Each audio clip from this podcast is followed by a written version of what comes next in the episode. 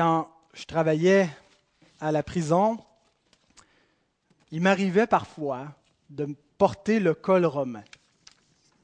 Ça me donnait l'air d'un curé. Et euh, c'était étonnant comment ce petit bout de plastique, hein, ça a à peu près 6 pouces, un col romain qu'on insère comme ça dans la chemise à col romain, on voit le petit bout blanc au milieu, comment ce petit bout de plastique m'ouvrait des portes. Euh, et parfois, je faisais exprès quand je le portais à la prison, puis après ça, je revenais chez moi, je faisais exprès d'arrêter de faire une commission pour aller en public avec ça. J'aimais l'effet que ça produisait. Les gens me souriaient, me faisaient la révérence, il y en a même qui me bénissaient, que le Seigneur vous bénisse. Euh, c'était, c'était vraiment extraordinaire comment ce symbole-là, qui est identifié avec un patrimoine religieux au Québec, qui représente dans l'esprit des gens un christianisme orthodoxe. Euh, les gens sont conscients qu'il y a toutes sortes de ramifications euh, qui se disent chrétiennes, qui, s'apparentent à la Bible. Et euh, quand ils voient ce symbole-là, ça, pour eux, ça représente un christianisme qui est quelque part autorisé au Québec, qui fait partie de nos traditions, qui n'est pas une secte à leurs yeux. Et donc, ils, sont, ils étaient comme immédiatement en confiance quand ils me voyaient avec ça. Et, et c'était vraiment étonnant ce que ça produisait aussi sécularisé que peut être notre société, euh, j'ai l'impression qu'il y a une espèce de nostalgie de, voir des curés euh, en, public. Euh, et donc les gens se, mettaient à, se mettaient à me parler de Dieu. ils ne me connaissaient pas, mais automatiquement, ils sentaient qu'en ayant accès à un prêtre, parce que pour eux, ils pensaient que j'étais un prêtre, eh bien, ça représentait un avantage, un petit peu comme on voit dans le livre des juges. Vous savez, dans, le livre des juges, au chapitre 17, il y a un personnage qui s'appelle Mika et qui, un bon moment donné, s'embauche un prêtre lévite pour lui et il dit Maintenant, je sais que l'Éternel me fera du bien puisque j'ai ce lévite pour prêtre, au verset 3. Et donc, pour beaucoup de gens, cette petite marque, ce col romain, ça marquait que voilà un représentant de Dieu quelqu'un qui connaît Dieu et quelqu'un par qui on peut avoir accès à Dieu. C'est un avantage, donc, d'aller vers cette personne-là pour euh, recevoir des bénédictions, des grâces de Dieu. Et c'est exactement ce que l'Église catholique romaine enseignait. Vous avez besoin d'un prêtre. Vous avez besoin du clergé, vous avez besoin des ministres du culte parce que ce sont eux qui vous communiquent les grâces de Dieu et sans eux, vous n'avez point de salut, vous n'avez point Dieu. C'est vraiment ce que, ce que voulait dire la phrase hors de l'Église, point de salut. C'est parce que c'est l'Église avec ses ministres qui canalise les grâces de Dieu. C'était l'enseignement de l'Église romaine. Et je me souviens d'une fois, on faisait des rénovations chez nous, alors j'allais souvent à la quincaillerie et j'avais fini plutôt à la prison. Alors j'arrête et je ne mettais pas mon col romain à chaque fois, je le mettais une fois de temps en temps. Mais là, je l'avais et j'arrête à Saint-Janvier, au Petit Rona. Et le commis, tout content de voir un curé, commence à me parler de Dieu. Et puis là, vers, quand je m'en allais pour euh, retourner chez moi, il dit euh, euh, Auriez-vous le temps pour la confesse? Et vous savez, bien aimé, que je ne possède aucun statut distinct pour m'approcher de Dieu et que vous n'avez pas besoin de moi ni d'aucun autre homme autre que le Christ pour vous approcher de Dieu. Mais cet homme-là l'ignorait. Et c'est ce que je lui ai dit. J'ai dit, mon ami, euh, vous n'avez absolument pas besoin de moi ni d'aucun autre homme, aucun prêtre pour vous confesser à Dieu. Vous êtes invité à le faire et vous avez directement accès à Dieu au nom de Christ. Si vous passez par Jésus, si vous mettez votre foi en Christ pour vous approcher de Dieu, vous avez directement accès à lui, vous n'avez pas besoin de moi. Et donc, vous et moi avons compris qu'il y a un seul véritable prêtre entre Dieu et les hommes. Quand on dit qu'on n'a pas besoin de prêtre, en fait, ce n'est pas exactement vrai. On a effectivement besoin d'un prêtre. On a besoin d'un médiateur entre nous et Dieu, d'un sacrificateur, mais ce n'est pas euh, les prêtres que l'Église, quelque Église que ce soit, peut ordonner. C'est le prêtre que Dieu a consacré, Jésus-Christ. Il y a un seul médiateur, on pourrait dire un seul prêtre entre Dieu et les hommes, Jésus-Christ, homme. Et euh, donc on comprend que par lui, nous avons accès à Dieu. Et que le sacerdoce de Jésus, sa fonction de prêtre, a non seulement euh, sauvé nos âmes, mais nous a aussi donné un sacerdoce nous-mêmes. Il a fait de nous des prêtres. C'est ce qu'on voit, euh, le verset que j'avais affiché au commencement, on peut le remettre. l'apôtre Pierre qui nous dit, vous au contraire, vous êtes une race élue, un sacerdoce. Nous sommes un sacerdoce royal, des prêtres rois, une nation sainte, un peuple acquis, afin que vous annonciez les vertus de celui qui vous a appelé des ténèbres à son admirable lumière. Nous sommes les représentants de Dieu auprès des hommes, hein, parce que nous sommes un sacerdoce. Dans quel but? Afin qu'on annonce les vertus de Dieu.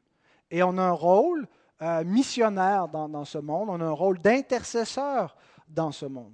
Alors ce matin, ça sera vraiment le, thème dont il sera question, notre sacerdoce en tant que croyant.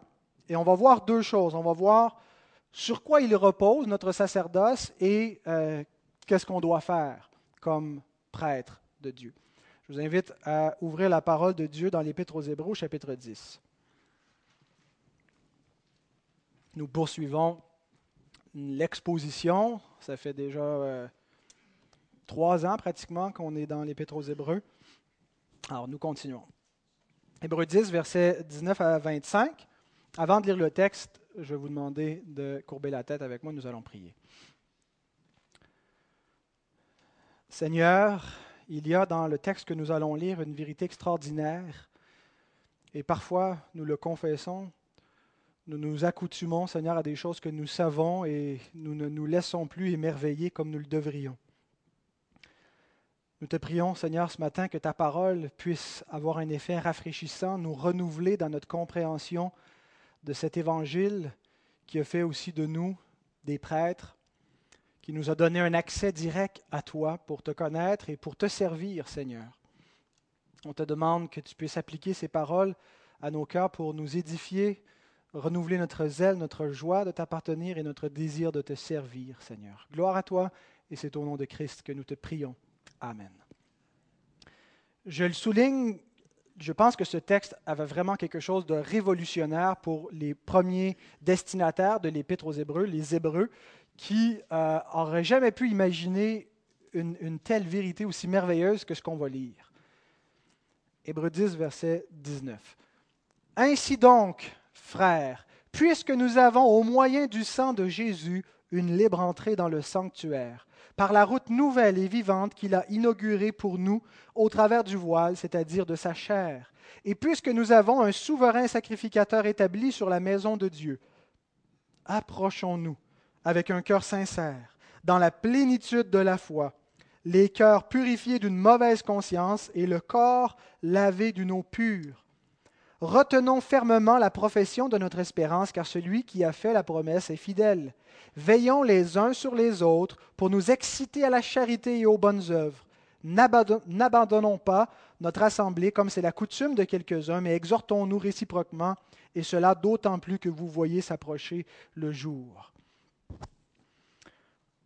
Je vais couvrir ce texte en deux messages. On va se concentrer ce matin sur les versets 19 à 22 et la semaine prochaine, si le Seigneur le permet, les versets 23 à 25. Ce passage est introduit par une expression extrêmement importante. Ainsi donc, hein, des petits mots clés comme ça euh, qui, en disent long et qui relient donc des sections. On voit qu'il y a une transition dans la pensée de l'auteur.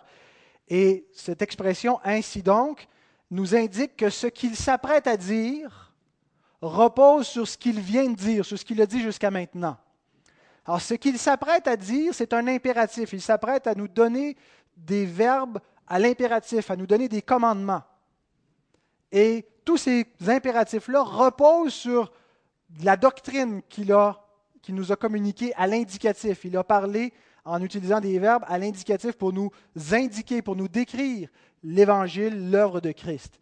Et ça, ça nous révèle quelque chose de la nature du salut.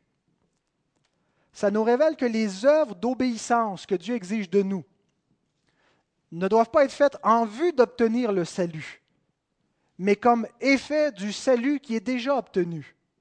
Les impératifs que nous trouvons ne sont jamais donnés dans le but d'obtenir la vie éternelle. Mais parce que nous avons déjà obtenu la vie éternelle, ça nous est décrit dans l'Évangile en Jésus-Christ, et conséquemment à ce salut, nous devons obéir, et c'est pourquoi nous avons des impératifs. Le passage, donc, on va exposer, les versets 19 à 25, vont être divisés en deux. Euh, dans ce passage, l'auteur veut donner une exhortation, mais cette exhortation, elle est précédée par une raison pour donner cette exhortation. Alors, l'indicatif, l'impératif. La raison, on l'a au début du passage, puisque nous avons ceci, cela, et là, il décrit ce que nous avons. Et ensuite, l'exhortation, et on l'a dans tous les versets qui suivent, des impératifs, verset 22, approchons. Verset 23, retenons. Verset 24, veillons. Verset 25, n'abandonnons pas, mais exhortons. Alors, tous des impératifs qui reposent sur ce qui a été dit au début du passage. Alors, ce sera les deux points. Le premier point, c'est puisque nous avons, et le deuxième point, c'est approchons-nous. Et puis les autres impératifs, ce sera la semaine prochaine.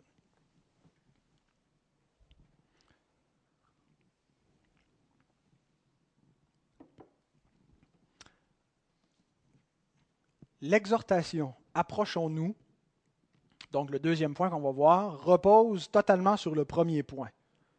Puisque nous avons. C'est la logique. Et ce n'est pas la première fois que l'auteur, euh, dans son épître, nous dit d'approcher de cette manière du trône de Dieu. Au chapitre 4, il avait euh, dit, au verset 16, Approchons-nous donc avec assurance du trône de la grâce afin d'obtenir miséricorde et de trouver grâce pour être secouru dans nos besoins. C'est très similaire donc comme exhortation. Et voici pourquoi nous pouvons nous approcher avec assurance. D'ailleurs, le mot libre entrée veut aussi, le mot veut réellement dire euh, une assurance, le mot libre. Alors pourquoi est-ce que nous pouvons nous approcher avec une assurance? Pour aucune raison qui se trouve de notre côté. Ce n'est pas en raison de notre propre capacité qu'on peut s'approcher avec assurance. Ce n'est pas parce que nous sommes bons, ce n'est pas parce que nous sommes justes, mais c'est à cause de Christ. Et si vous manquez d'assurance pour vous approcher de Dieu, si vous, vous avez l'impression que vous êtes indigne, et nous le sommes, si vous manquez de cette confiance, de cette assurance et que vous ne venez pas en paix en sa présence, c'est probablement parce que vous ne regardez pas au bon endroit que vous regardez à vous-même pour venir à Dieu. Alors que l'auteur ne nous invite pas à regarder à nous-mêmes pour trouver notre assurance, pour approcher de Dieu, mais à regarder ailleurs. Et voici là où il nous demande de regarder. Puisque nous avons, première chose, une libre entrée dans le sanctuaire. Pesez bien chacun de ces mots. Une libre entrée dans le sanctuaire. De quel sanctuaire parle-t-il? De l'Église? Vous êtes venu dans un sanctuaire ce matin, vous êtes venu librement, vous aviez un accès libre. Il y a une erreur que commettent souvent les hommes, c'est de croire que la présence de Dieu se trouve dans des lieux particuliers, dans des lieux qui seraient plus saints que d'autres lieux, euh, dans un temple, dans, une église, un bâtiment quelconque. Et je reconnais tout à fait qu'il y a des lieux qui sont consacrés au culte de Dieu et qui ont quelque chose donc de saint dans ce sens-là, qui sont consacrés à Dieu. Mais quand il nous dit d'approcher et qu'on a une libre entrée dans le sanctuaire, il n'est pas du tout en train de dire qu'on a une libre entrée pour venir dans ce bâtiment ici ou dans le temple qui était à l'époque à Jérusalem. Mais il parle du véritable Saint des Saints. Là où Dieu se trouve, où la présence de Dieu est, un sanctuaire qui n'appartient pas à cette création. L'Écriture enseigne à plusieurs endroits. On le retrouve par exemple dans le livre des Actes, dans une prédication de l'apôtre Paul. Il dit, Le Dieu qui a fait le monde et tout ce qui s'y trouve, étant le Seigneur du ciel et de la terre, n'habite point dans des temples faits de main d'homme. Ça valait également pour le tabernacle de Jérusalem, le temple. D'ailleurs, quand il a été bâti, Salomon, à la dédicace, a dit Cette maison-là, elle ne peut pas te contenir. Les cieux des cieux ne peuvent pas te contenir. Le tabernacle était une représentation terrestre de la présence de Dieu. Et lorsque le grand prêtre entrait, il était en présence de Dieu, mais pas à cause du, du lieu comme tel où il se trouvait, mais parce que ce lieu symbolisait l'accès au trône de Dieu. Tout était disposé de manière symbolique à montrer que ce lieu-là représentait la présence de Dieu et on entre devant Dieu, devant son trône. Et en ce sens-là, Dieu était présent. Parce que c'est lui-même qui avait donné le commandement que ce lieu allait représenter sa présence, alors ça allait de soi qu'il allait être présent. Mais la véritable, la réalité de s'approcher de Dieu n'était pas physique. Dans l'Ancienne Alliance, comme dans la Nouvelle Alliance, il y a toujours une seule façon de s'approcher de Dieu, et c'est par la foi. Ce n'est pas dans un lieu physique.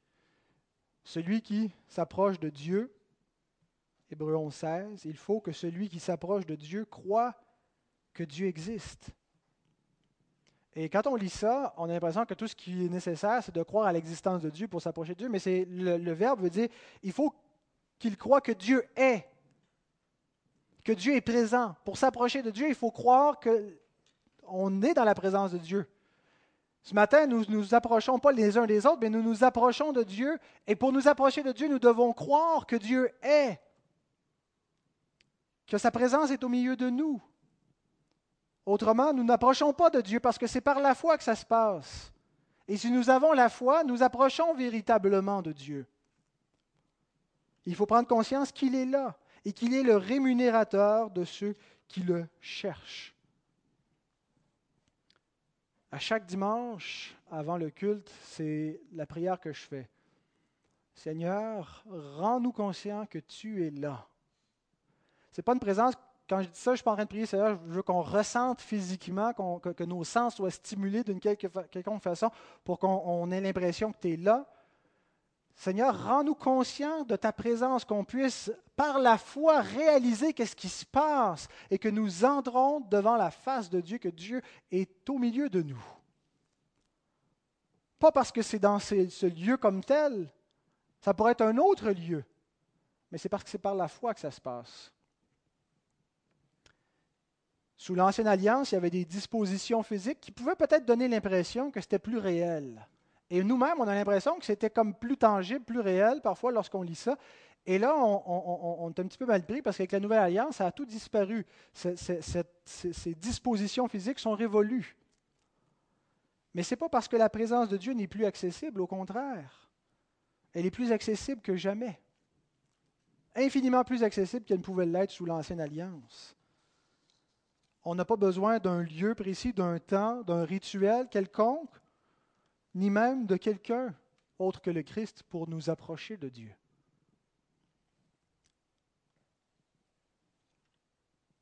Il faut comprendre que c'est par Jésus-Christ et par la foi que nous avons cette libre entrée dans le sanctuaire. Et notre entrée dans le sanctuaire de Dieu n'est vraiment pas moins réelle que ne l'était celle du grand prêtre de l'Ancien Testament. Imaginez comment lui il était convaincu que c'était réel. On dit que ça allait au point où on attachait une, chaîne à sa cheville au cas où, euh, dans la présence de Dieu, s'il euh, si, il, péchait ou s'il il pouvait, il pouvait mourir. D'ailleurs, l'Écriture le disait, si, le prêtre euh, ne faisait pas convenablement son, travail et s'il entrait comme il voulait dans, dans, le Saint-Sanctuaire, il allait mourir. Alors, c'était très sérieux. Alors, au point où on attachait quelque chose à sa cheville pour le, tirer hors du tabernacle lorsqu'il allait traverser le voile, si jamais il mourait de l'autre côté.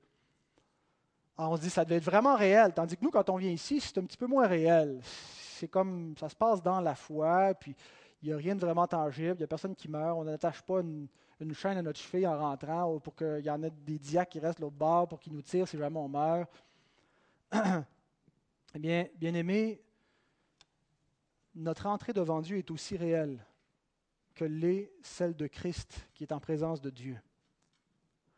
Le Christ qui a traversé les cieux et qui s'est assis à la droite du trône de la majesté de Dieu. Il est véritablement en présence de Dieu, n'est-ce pas? Eh bien, la foi, ce n'est pas juste quelque chose de virtuel, de conceptuel, c'est on n'est pas physiquement dans le ciel, on est ici au 38A Label. Mais par la foi, nous sommes réellement dans la présence de Dieu. Et c'est une réalité qui transcende nos sens. Si on, veut réaliser la présence de Dieu seulement par nos cinq sens, eh bien, nous passons totalement à côté de ce qui est la véritable présence de Dieu. Ce n'est pas quelque chose qu'on perçoit avec les sens, premièrement, et ça pourrait, c'est arrivé dans, l'histoire du peuple, mais ce n'est pas la norme, mais c'est par la foi.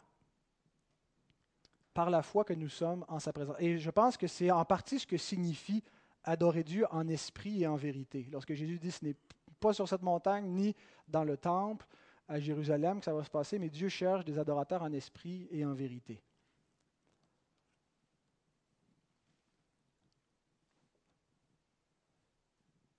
Prenons conscience de la réalité du culte que nous rendons à Dieu. Prenons conscience de sa présence, de sa sainteté. Parlons à notre foi, à notre âme et dire réalise devant qui tu te trouves. Réalise la voix de qui tu entends, la parole de qui t'est proclamée. Et ce qui est révolutionnaire dans cette description, c'est que nous avons une libre entrée.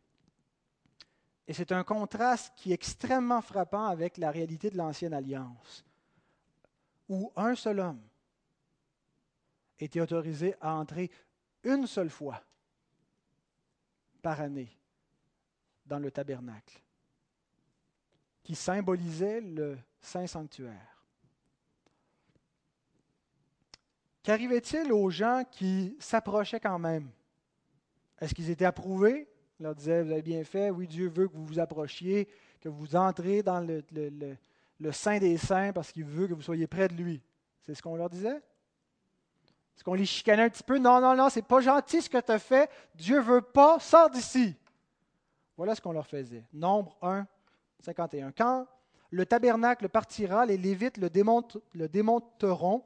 Quand le tabernacle campera, les Lévites le dresseront, et l'étranger qui en approchera sera puni de mort. Nombre 3, 10. Tu établiras Aaron et ses fils pour qu'ils observent les fonctions de leur sacerdoce, et l'étranger qui approchera sera puni de mort. Et l'étranger, ce n'était pas les incirconcis, c'était celui qui n'avait pas reçu le sacerdoce, qui n'avait pas été appelé pour exercer cette fonction. Nombre 18, verset 7. Toi et tes fils avec toi, en parlant à Aaron, vous observerez les fonctions de votre sacerdoce pour tout ce qui concerne l'autel et pour ce qui est au-dedans du voile, c'est le service que vous ferez. Je vous accorde en pur don l'exercice du sacerdoce. L'étranger qui approchera sera mis à mort. Et là, on a l'auteur de l'Épître aux Hébreux qui leur dit, ça a changé, les gars. Maintenant, nous avons tous accès. Et pas juste une fois par année, une libre entrée. Le mot libre, c'est le mot confiance, assurance. Nous avons une pleine assurance pour entrer dans la présence de Dieu. C'est un contraste qui est extrêmement frappant avec la réalité de l'Ancienne Alliance. Et ce n'est pas parce que la présence de Dieu est moins sainte qu'elle ne l'était. Et ça, c'est une erreur que nous faisons parfois. On a l'impression que Dieu a comme un petit peu changé d'humeur entre l'Ancien et le Nouveau Testament. Que euh, il a réduit les standards de sa sainteté, puis maintenant il nous accepte tel que nous sommes. Euh, on a compris qu'il était très très saint, mais là, maintenant qu'on l'a compris, il est rendu gracieux. En fait, les standards de la sainteté, de la justice, de la gloire de Dieu n'ont absolument pas baissé. Mais c'est le moyen grâce auquel nous pouvons nous approcher de Dieu qui fait qu'on peut avoir cette assurance le sang de Christ. Nous avons une libre entrée au moyen du sang de Jésus. Et c'est ce qui fait qu'on a une libre entrée. C'est l'efficacité de ce sang. Les théologiens libéraux n'aiment pas vraiment l'emphase qu'on retrouve dans le, christianisme sur le sang de Jésus. Ils trouvent que ça fait un peu barbare.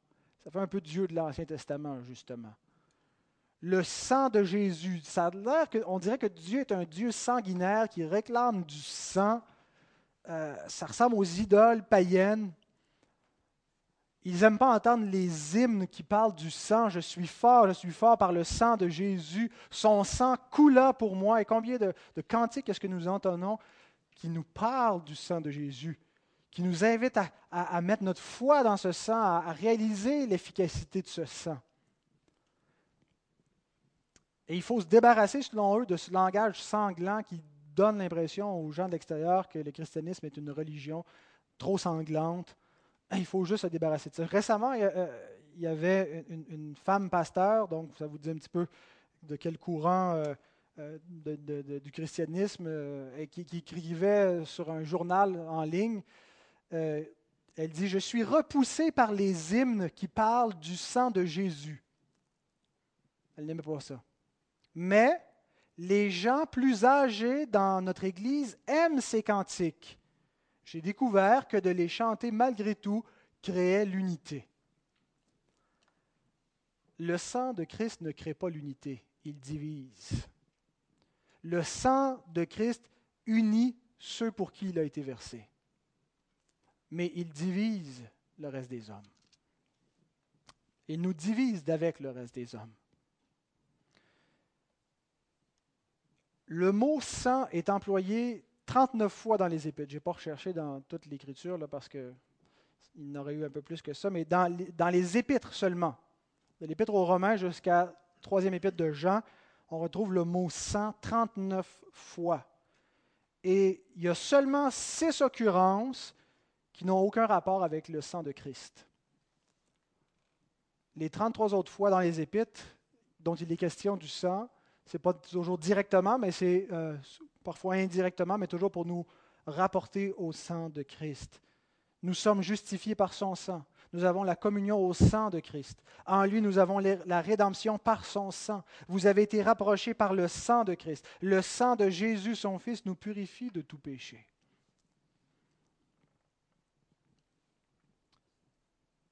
Ce sang, le sang de la nouvelle alliance, c'est ce qui expie le péché et c'est ce qui fait qu'on peut approcher avec assurance. Christ est l'agneau qui a versé son sang parce qu'il a, subi la colère, il a subi le châtiment à notre place. Ce n'est pas parce que Dieu est un Dieu sanguinaire qui peut leur rendre plaisir dans le sang pour le simple plaisir du sang. Mais c'est parce que la mort, c'est le salaire du péché. Le sang, c'est la vie. Christ a versé son sang, a donné sa vie pour expier le péché. Et c'est par ce sang que nous avons une libre entrée auprès de Dieu. C'est par ce sang qu'il a inauguré une route nouvelle et vivante. Vous avez lu ça? Qu'est-ce que veut dire cette expression? Une route nouvelle et vivante.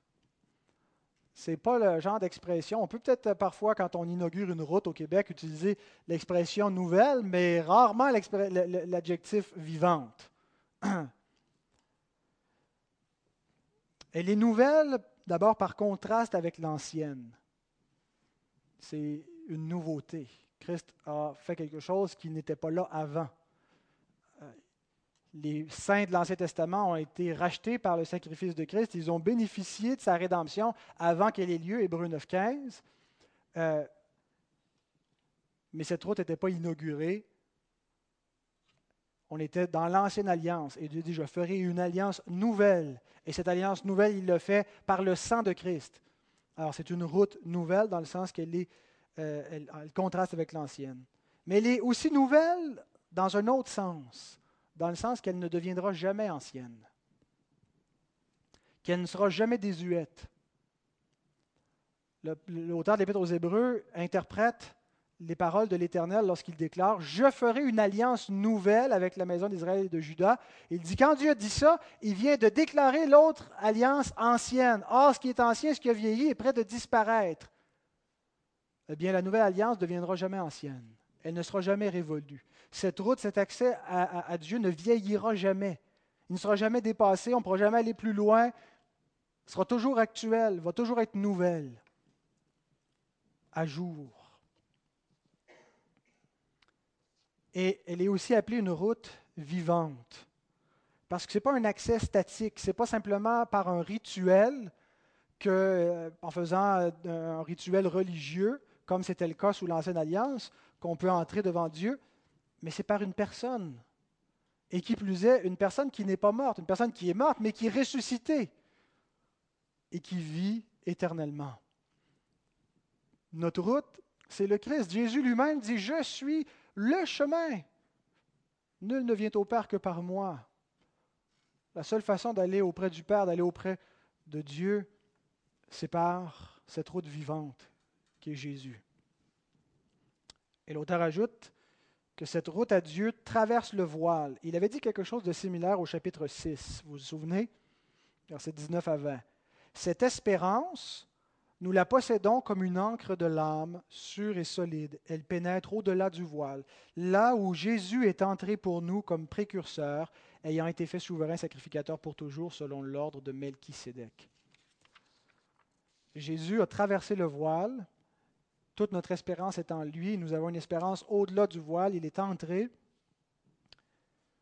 L'auteur donc emprunte, euh, l'image au, tabernacle. Vous vous souvenez, on a regardé la description au chapitre 9 du, tabernacle. Il y avait deux pièces dans la tente.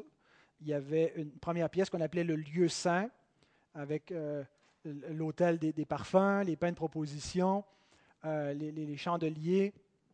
Et puis, chaque jour, donc, les prêtres entrent dans ce lieu. Mais au fond de cette pièce, il y avait un voile et de l'autre côté du voile, il y avait une autre pièce qu'on appelait le Saint des Saints, le lieu très saint, où se trouvait l'arche de l'alliance avec le propitiatoire. Et on ne pouvait pas entrer là et il y avait un, voile qui les séparait. Et c'était une fois par année où le souverain sacrificateur entrait dans ce lieu. Et lorsqu'il nous parle du voile, il se réfère à ce voile-là.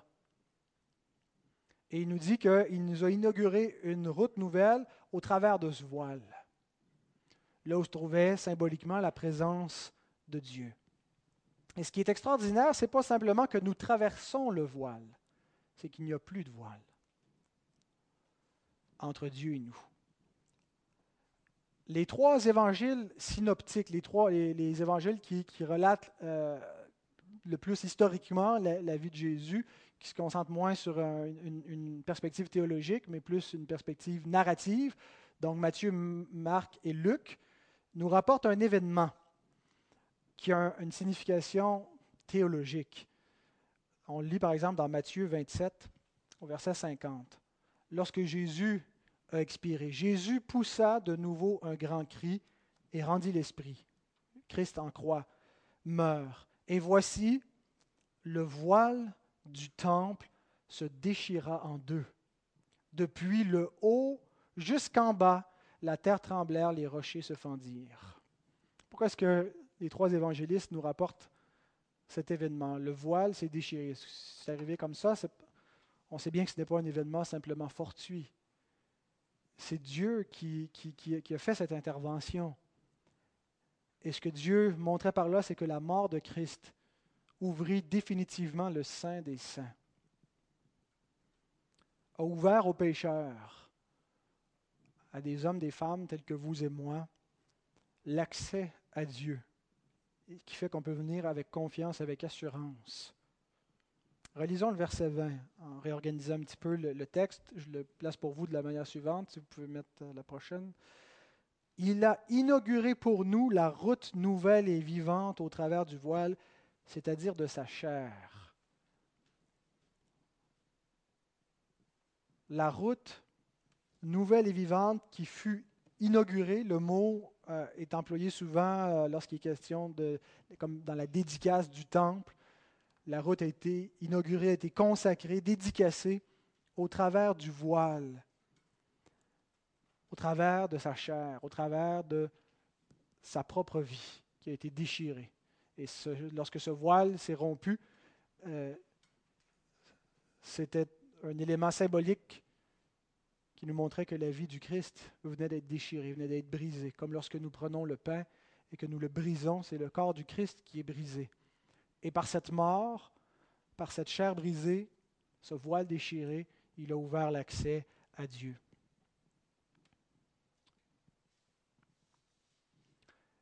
Et comme si ce n'était pas suffisant, l'auteur ajoute au verset 21, et puisque nous avons un souverain sacrificateur établi sur la maison de Dieu. Nous avons, au moyen du sang de Jésus, une libre entrée dans le sanctuaire. Par la route nouvelle et vivante qu'il a inaugurée pour nous au travers du voile, c'est-à-dire de sa chair. Et il ajoute quelque chose. Ce n'est pas juste un synonyme, il ne fait pas juste redire dans d'autres mots ce qu'il vient déjà de dire. Il rajoute un élément supplémentaire pour asseoir l'exhortation qu'il s'apprête à nous dire. Puisque nous avons un souverain sacrificateur établi sur la maison de Dieu. Au verset 20, il nous présente notre accès au trône de Dieu grâce à quelque chose de passé, grâce à quelque chose que Christ a fait dans le passé. Il a livré sa vie, il est mort pour nous, il a versé son sang et grâce à ça, on peut s'approcher de Dieu. Mais en plus, Christ continue de faire quelque chose au présent, maintenant, qui nous donne encore de l'assurance pour nous approcher de Dieu. Il est souverain sacrificateur pour toujours. Qu'est-ce que ça veut dire? Ça, ça veut dire qu'il est médiateur, qu'il intercède, qu'il peut secourir ceux qui s'approchent de Dieu par lui parce qu'il est toujours vivant pour intercéder en leur faveur. On retrouve le même genre d'argument dans l'Épître aux Romains, au chapitre 8, verset 34, où Paul, parlant des élus, dit Qui les condamnera? Christ est mort, quelque chose de passé. Bien plus, il est ressuscité, il est à la droite de Dieu et il intercède pour nous, quelque chose de présent. Notre accès à Dieu repose sur une œuvre que Christ a faite dans le passé une fois pour toutes, mais sur quelque chose que Christ fait encore maintenant. Il est vivant, il intercède pour nous.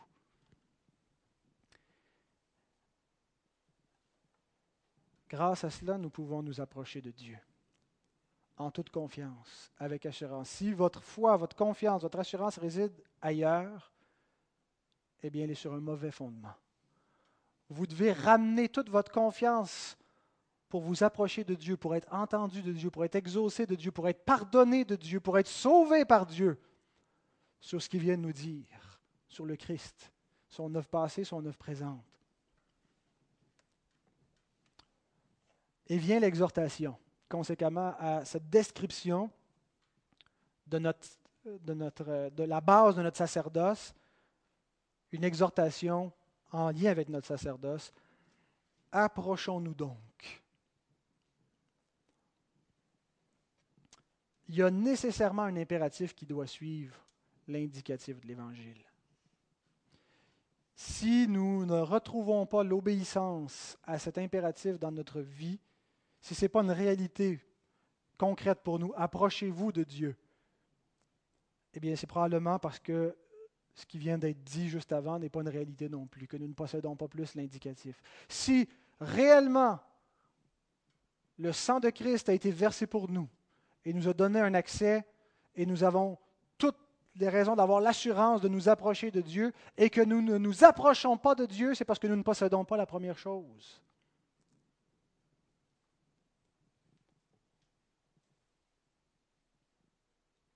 Voici donc le premier impératif de la vie chrétienne verset 22. Approchons-nous avec un cœur sincère, dans la plénitude de la foi, les cœurs purifiés d'une mauvaise conscience et le corps lavé d'une eau pure. Un chrétien, c'est quelqu'un qui s'approche de Dieu. C'est quelqu'un qui connaît Dieu personnellement et qui vit dans la présence de Dieu. Ce n'est pas réservé à une élite. Ce qui caractérise le peuple de Dieu sur terre, c'est le fait que tous le connaissent depuis le plus petit d'entre eux jusqu'au plus grand.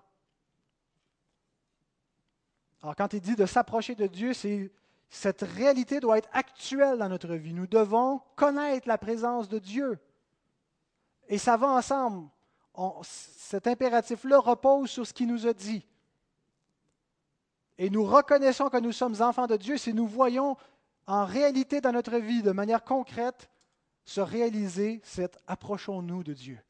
Est-ce que nous le connaissons? Est-ce que nous vivons à sa présence?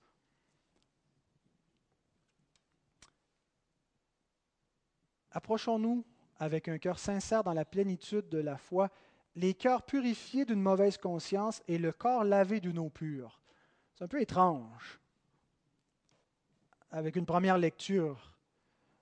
En fait, l'auteur emploie volontairement, délibérément, un langage sacerdotal. D'abord, juste le mot approchons-nous. C'est le même mot qui est utilisé partout dans l'Écriture pour parler des prêtres qui s'approchent. Ce n'est pas juste euh, le verbe venir euh, qui peut être utilisé pour, un usage commun, euh, mais, mais c'est vraiment un, usage sacerdotal. Le prêtre qui entrait devant Dieu. Et là, il l'applique aux chrétiens pour leur rappeler leur propre sacerdoce. Vous êtes tous des prêtres maintenant. Vous ne pouvez plus attendre après le grand prêtre c'est révolu cette époque-là. Maintenant, vous devez tous vous approcher de Dieu. Et il continue, il renchérit avec des termes qui rappellent les ablutions que faisaient les prêtres de l'Ancienne Alliance. Et c'est intéressant de comparer le texte, le verset 22, avec euh, les, les, commandements de Dieu dans le livre de l'Exode pour la famille d'Aaron. Exode 29, verset 4, verset 21. Tu feras avancer Aaron et ses fils vers l'entrée de la tente d'assignation et tu les laveras avec de l'eau. Vous on est purifié avec une eau pure. Tu prendras du sang, verset 21, qui sera sur l'autel et de l'huile d'onction, et tu en feras l'aspersion sur Aaron et sur ses vêtements, sur ses fils et sur leurs vêtements. Ainsi seront consacrés Aaron et ses vêtements, ses fils et leurs vêtements. Cette pureté rituelle représentait la pureté spirituelle qui est nécessaire pour s'approcher de Dieu. Ce n'est pas parce que Dieu euh, avait besoin d'une quelconque propreté. En fait, Jésus lui-même dit, écoutez, c'est pas ce qui rentre dans un homme qu'il soit manger sans s'être lavé les mains. Toutes ces dispositions rituelles avaient pour but de vous enseigner que l'homme a besoin d'une purification, une purification d'une nature spirituelle. Pour s'approcher de Dieu, nous devons être propres. Nous sommes sales, mais nous avons besoin d'être propres, d'être lavés.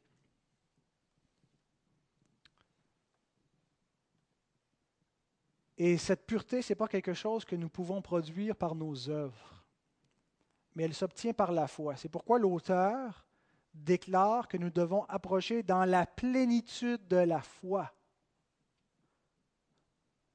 Dans la foi, d'abord, que Dieu est, qu'il est là, mais dans la foi qui repose sur tout ce qu'il vient de nous dire, la foi en Christ, la foi dans son sang, la foi dans son œuvre qui nous permet de nous approcher de Dieu. Parce qu'une telle foi, c'est ce qui nous rend purs. C'est par la foi que nous sommes purifiés.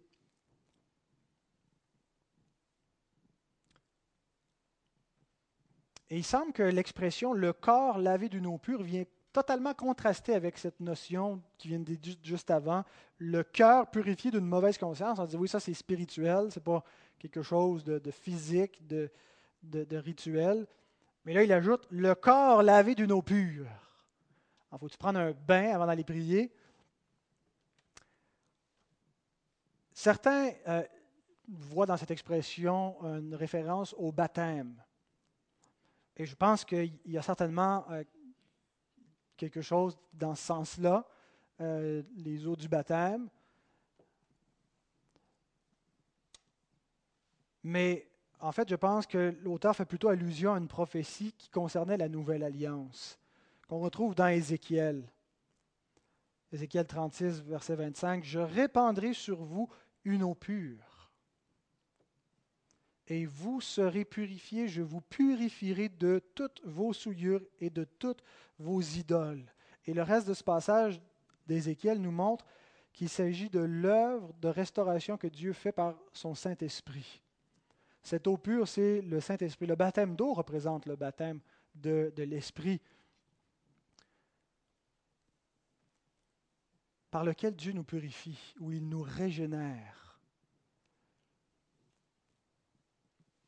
Et c'est dans notre corps que l'Esprit habite.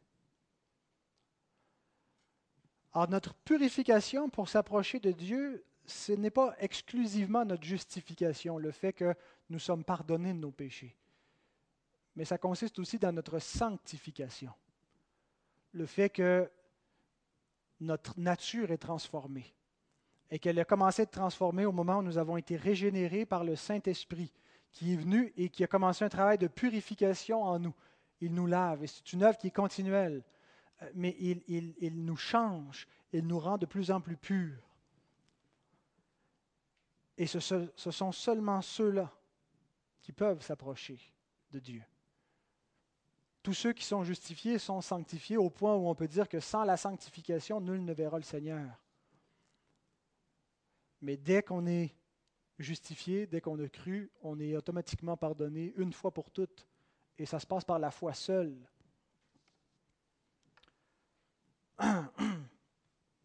Alors, je termine avec cette dernière question. Comment est-ce que nous nous approchons de Dieu concrètement? Qu'est-ce que ça veut dire, s'approcher de Dieu? Dans notre spiritualité, on associe souvent cette exhortation avec quelque chose de très, très spécifique. L'idée du culte. S'approcher de Dieu, c'est lui rendre un culte, prier, dire sa parole, chanter. Ça peut être fait en privé chez nous ou ça peut être fait en commun lorsque nous faisons un culte en Église. Et je pense qu'effectivement, euh, quand il nous dit approchons-nous de Dieu, il est certainement question du culte qu'on lui rend, c'est inclus. Mais l'exhortation inclut aussi quelque chose de plus général. Inclut, je pense, toute la vie chrétienne, qui est elle-même un culte à Dieu? Romains 12, 1 que euh, d'offrir nos corps comme un sacrifice vivant, c'est-à-dire de vivre en obéissance à Dieu, en renonçant à nous-mêmes, en faisant sa volonté, c'est de notre part un culte raisonnable. Donc, approchons-nous. Ce n'est pas simplement rendre un culte à Dieu, prier, venir méditer sa parole. C'est plus large que ça encore. Et les trois exhortations qui suivent sont une application concrète de ce que s'approcher de Dieu veut dire. Vous avez trois verbes, même quatre. Retenons, veillons, n'abandonnons pas, mais exhortons-nous. Et je pense que ces trois impératifs qui suivent viennent nous décrire, viennent renchérir, viennent expliquer comment s'approcher de Dieu. Concrètement, qu'est-ce que ça veut dire vivre dans la présence de Dieu? Qu'est-ce que ça veut dire d'avoir accès à Dieu, de vivre devant lui? Nous sommes appelés, comme chrétiens, à vivre, on a une expression en théologie, on dit coram deo. On a un pasteur réformé avec nous ce matin, vous allez pouvoir nous dire qu'est-ce que ça veut dire coram deo. Devant Dieu, merci. C'était une vraie question. On, retrouvait souvent ça dans, les, euh, correspondances. Euh, Calvin qui écrivait une lettre à un tel, puis il signait Jean Calvin, Coram Deo. Je vous ai écrit devant Dieu. Eh bien, toute notre vie doit être vécue Coram Deo. Et c'est ce que veut dire l'exhortation. Approchons-nous. Nous, nous, nous sommes devant Dieu. Le voile a été ôté par le Christ, nous vivons continuellement devant Dieu. Ce n'est pas simplement de lui rendre un culte à un moment dans la journée, puis après ça, c'est fini, nous ne nous, nous approchons plus. Nous sommes constamment en train de nous approcher de Dieu. Et si on pose la question à l'auteur, comment est-ce qu'on fait ça? Eh bien, les impératifs qui suivent nous l'indiquent. Et c'est ce que nous verrons la semaine prochaine. Alors retenons ce matin que l'œuvre de Christ, son propre sacerdoce, non seulement a changé notre éternité, mais a changé notre vie présente il a fait que dorénavant, nous vivons en présence de Dieu. Et nous avons vu deux choses ce matin. Sur quelle base est-ce que ça se passe? Sur l'œuvre de Christ. Et quel est notre devoir associé à ça? Bon, On a juste introduit ce devoir-là, celui de s'approcher de Dieu. Nous avons un sacerdoce euh, chacun, nous, nous sommes des prêtres et nous avons une responsabilité devant Dieu, une responsabilité pour le monde. Nous devons, comme nous le dit Pierre, on l'a lu au début, annoncer les vertus. Nous sommes ses représentants devant les hommes. Nous devons vivre d'une manière qui lui est agréable. Nous devons intercéder, c'est ce que font des prêtres, et nous devons lui apporter le sacrifice de louange. Et c'est ce que nous allons faire immédiatement en tant que prêtre par le, sacerdoce que Christ nous a donné sur la base de son propre sacerdoce. Nous allons lui offrir un sacrifice de louange, l'adorer de tout notre cœur. Il y a seulement à Dieu qu'on peut offrir une telle adoration, une vénération de tout notre être et que, c'est jamais exagéré, que c'est toujours approprié de le faire. Alors, frères et sœurs, je vous invite à, vous lever. Madame Payette, est-ce que vous voulez venir en avant? J'invite la chorale. Tu peux euh, mettre la fin de la prédication. Ben, je vais rester pour chanter vu que notre choriste est toute seule, puis tous les autres sont partis, puis je ne voudrais pas euh, que nos auditeurs souffrent. tu fermes mon micro.